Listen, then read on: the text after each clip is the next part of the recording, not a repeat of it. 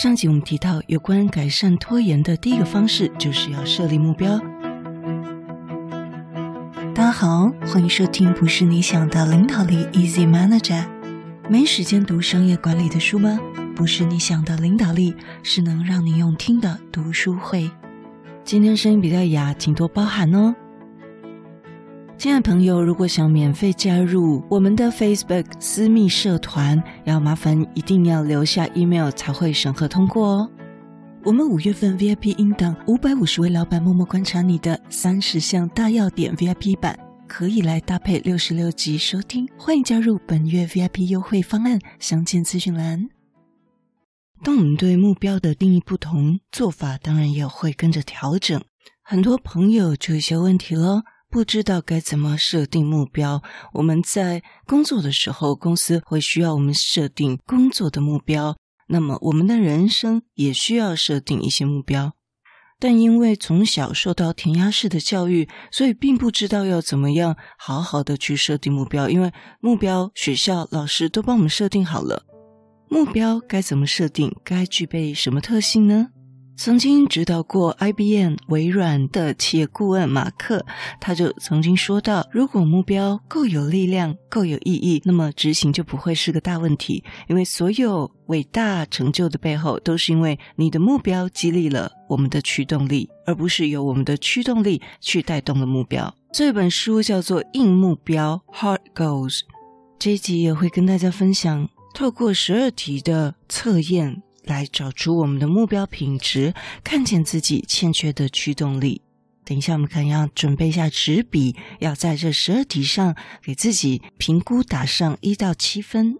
上集我们略略讲到，首先设定目标的第一步，必须要找到内心热切的渴望，这也是现在很多躺平族所欠缺的。所以呢，在设定目标的一开始，要先找到激发自己愿意执行的动机。有些人谈到自己的目标呢，可能会去表现出啊，这是我的老板，这是我的家人要求我做的。那也就是说，这个目标并不是你的。那么，就像租来的车，不会有人想主动洗一台租来的车一样。当我们把这个目标的拥有者设定成我们自己的时候，我们才有可能为了抵达终点去全力以赴。好。举例而言，如果你希望在公司下一次的人事调整时，你可以晋升到管理阶层，那么或许就愿意学习管理的新知识。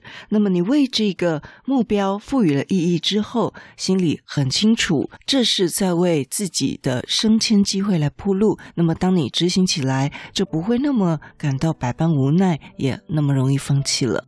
也请别一开始就为目标绑上一些冰冷冷的数字，像是啊，我为了要升上管理职，今年要读完二十五本商业管理书籍，我今年的业绩要成长百分之十。如果我一开始就为这些目标绑上这些数字，可能会扼杀我们对目标的感觉，丧失让人兴奋去执行的元素，因而失去想达成的欲望。所以呢，我们要先对目标产生好感。才能够心甘情愿的付出。真正具体的不是数字，而是一个生动的图像。所以我们在定下每个目标之前，我们都可以先问问自己：说，你真的在乎这个目标吗？曾经呢，就有一个年轻的朋友跟我分享，他年轻的时候呢，交了一个女朋友。那这女朋友呢，就是典型的不但比你优秀，还比你更努力的那一种型啊。不管是在学识。智力、家庭背景是一个大财团的女儿，并且呢，对自己的人生也非常积极努力。因此呢，当初跟这个女友交往的时候呢，他也把这种积极规划自己人生的概念呢，就灌输在这个男朋友身上，就规定他每年要获得加薪啊，获得什么一个量化的目标成长。因为这个女友也是这样对自己的。所以，这个男孩子呢，在跟他分手之后呢，一直很厌恶 KPI，认为当初这样子的过程给他带来莫大的压力，而且呢是不开心的。但殊不知呢，大概分手过了六七年之后呢，诶，这个男孩子自己慢慢成长成熟，后来他也自己要求自己变成一个讲究 KPI 的人了，懂得为自己规划，懂得为自己打算。所以呢，这种事情呢，有时候也是强求不来的，要由自己内在的动力去启动。那上次提到还有一点呢，就是我们要利用我们的小剧场，对不对？生动的描绘对目标的想象。在美国呢，有一个创办人哦，他把真实的把垃圾变成黄金。怎么说呢？有一个美国垃圾回收公司的创办人布莱恩呢，他就是秉持着想为他人清除垃圾的初衷啊，才创立的前五年就把营业额从二十万美元提升到八百零五万美元。他就是试着为目标创造画面，然后呢，他把自己想象的那个未来看起来、感觉起来、行动起来的样子，把自己放到那个影像里面，仿佛已经实现一样。然后呢，再跟自己的团队分享，并且用尽一切的努力去达成。所以，无论目标是什么呢，都尽量让它变得生动。然后，平常还要做笔记，帮助自己。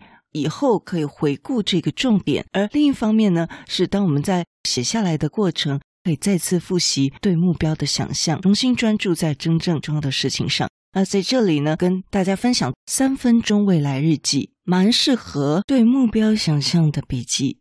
有兴趣的朋友呢，你可以上网搜寻“未来日记”空格怎么写，或者你可以搜寻“三分钟未来日记”。他说写的方法很简单，就是每天花三分钟，第一个写下今天的日期，第二个你去照抄他书里面印刷的句子，可能是一些鼓励的话，第三就是将希望未来发生的事以过去式的文字写下来。举例而言，假设呢，有一个人一直很担心能不能顺利筹到几天后就要到期的九万块贷款，他就在日记写下了顺利周转成功了。结果呢，他后来就收到了一个足够金额的汇款。哦，那也有人写过，嗯，我希望把兴趣变成工作，把快乐带给他人，或者是写下什么中了彩券啊，什么等等的这种未来日记，尽量写下生活的细微小事。那这个练习呢，也会。完整的呼应到这一点，就是无论目标是什么，都尽量让它变得生动，最好连小细节都顾虑到，并且尝试制造出达成目标后的兴奋感。当我们把这些深刻的烙印在脑海，这些画面更清晰的时候，离我们的目标就会更亲近许多。